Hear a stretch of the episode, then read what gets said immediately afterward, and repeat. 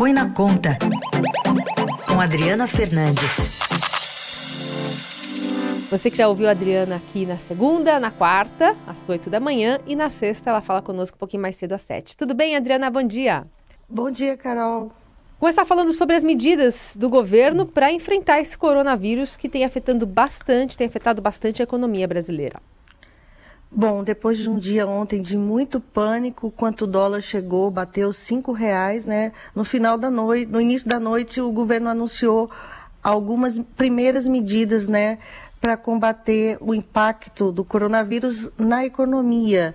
É, foi criado um grupo de monitoramento e a primeira medida é, foi injetar 23 bilhões na economia, além de 5 bilhões é, no, com aumento das despesas voltadas para a área de saúde. Esses 23 bilhões serão colocados na economia por meio da antecipação é, da parcela de 50% do 13º do salário dos aposentados e pensionistas do INSS. O governo optou, nesse primeiro momento, em a, a, para a população mais idosa, né? Então ele é, são 28 bilhões, é um primeiro um primeiro conjunto de medidas, né? E ele dá um certo alívio, Carol, porque Paulo Guedes e sua equipe econômica estavam passando a percepção de que é, de uma falta de ação do governo nessa área econômica. Até então, a, apenas o Banco Central é que estava atuando é, no, no, no, mercado financeiro, com é, é leilões, é, venda de dólares, para atenuar o tsunami que veio do exterior. E Adriana, até que ponto uma medida como essa, que a gente já viu em outras ocasiões ocorrer, é, mais pontual, essa que eu estou falando é de é, liberação da aposentadoria, primeira parcela, 13 terceiro, na verdade. Até que ponto ela pode ajudar na economia? Bom dia, Raíssa. Ela, ela pode ajudar sim, é, é, dinheiro que a população já pode gastar né? E esse que é o objetivo. Por quê? É, a maior preocupação agora é como, é, são, como as empresas, né? É, o impacto das, das, das empresas. Se você andar pelo shopping, andar pelas ruas, as lojas estão vazias, é, o comércio está menor, isso, o impacto já está acontecendo. Então, é, você tem mais dinheiro, circulando na economia, isso pode ajudar. Até quanto é difícil dizer, mas é, mostra que é, o governo tem sim uma começou a ter uma, uma linha de ação. A preocupação de crédito está começando também. E o ministro Paulo Guedes vai se reunir com hoje com os presidentes da Caixa e também do Banco do Brasil para é, coordenar a estratégia dos bancos públicos de ação na oferta de crédito para as empresas, principalmente para as empresas, capital de giro. Né, porque a, a crise, é, a, a, capital de giro é muito importante para as empresas. Se elas é, não tiverem, ela, é, parou a produção porque está faltando um produto que vinha lá da China, por exemplo, né?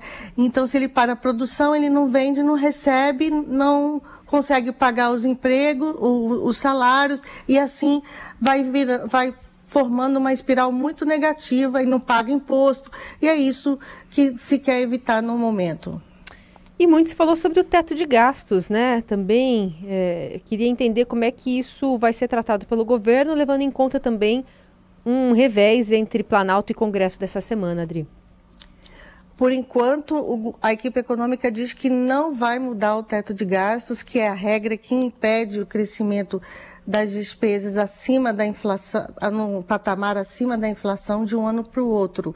É, mas tem um pontinho aí. O governo pode é, mudar a meta fiscal. A meta fiscal é o, é o valor, é até onde o valor que o governo pode é, obter de resultado nas contas públicas. Hoje a gente tem é, é, três é, parâmetros fiscais, três, três coisas que o governo tem que obedecer né, nas contas públicas. Uma delas é a meta fiscal. Então, hoje ela está em um déficit de 124,1 bilhões. O governo pode aumentar esse déficit né, para ter uma flexibilidade maior. Para administrar sobretudo, o corte de orçamento que o governo terá que fazer no final deste mês para, para atingir a meta. Então, ele começa a ter uma manobra melhor.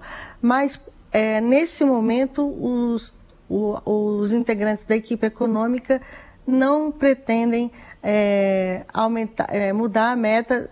Primeiro querem continuar com esse monitoramento e ver os impactos para então decidir. A mudança da meta exige é, aprovação pelo Congresso, o que torna ainda mais complicada essa relação. Bom, só uh, esse risco que você está falando todo aí envolvendo consumo, empresas, né, já preocupa até com possibilidade de quebradeira, dependendo do tratamento que vai estar essa crise, Adri? Raíssa, a gente tem uma lembrança muito forte da crise de 2020, 2008, né?